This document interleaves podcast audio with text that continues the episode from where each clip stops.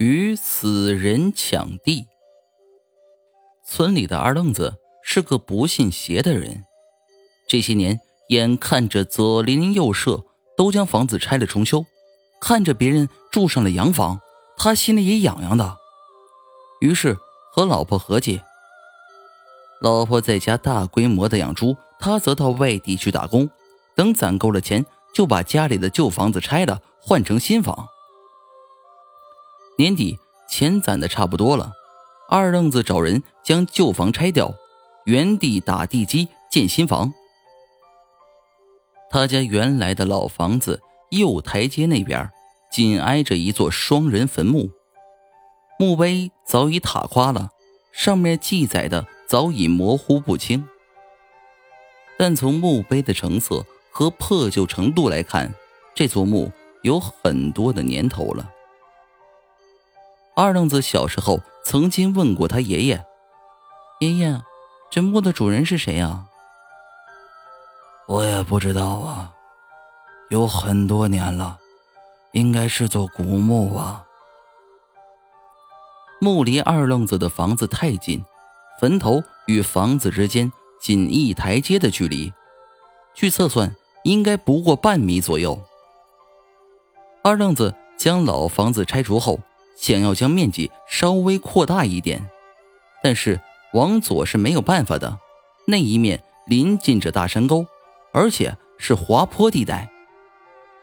二愣子只好将主意打在了右边。他忙活了好几天，硬生生的把坟头劈了一半，将墙角往墓地移了近一米。见二愣子劈了古墓建房子。村里有位懂风水的老先生，认为这会不吉利，纷纷劝二愣子不能和死人抢地盘要么将房子的面积缩一缩，要么换个地基重新修。二愣子听了不以为然，缩面积他不甘心啊，在别的地方买基地他又不想花这个钱，他连连对来劝他的老人说：“没事儿，我还真就不信这个邪。”他能怎么的呀？只见好言相劝没有用，老先生只好摇着头说道：“哎，你个二愣子呀，尽早会吃亏的。”房子修得很快，没几天就修到一人多高了。右边的墙紧紧贴着半壁的古墓。一天晚上，天漆黑一片。伸手不见五指，二愣子担心下雨，索性就住在搭在墓边的棚子里。睡前可能是多喝了一点白酒，在酒精的强烈刺激下，他很快就倒在简易的木床上，呼呼的睡着了。半夜，睡梦中的二愣子忽然感到一阵寒冷袭来，他打了一个激灵就醒了。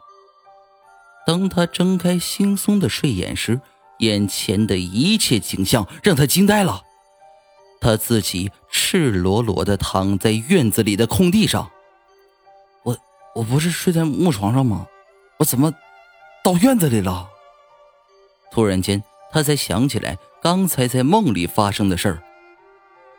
睡梦里，他迷迷糊糊地听到有个暗哑低沉的男人说道：“妈的！”和我们争地，弄死他得了。而一个女人的声音答道：“不能让他睡在咱们旁边不要先弄死他，把他扔到院子里，给他个教训。”那男人想了好一会儿，才说道：“好吧，先看看他识不识趣。如果继续跟我们争，那就干掉他。”随后。他感觉自己被人抬起，重重的丢在了院子里。他越想越后怕。天亮后，他让来干活的人都回去了，一个人将破坏的双人墓恢复了模样。过了几天，他在别的地方买了一块宅基地。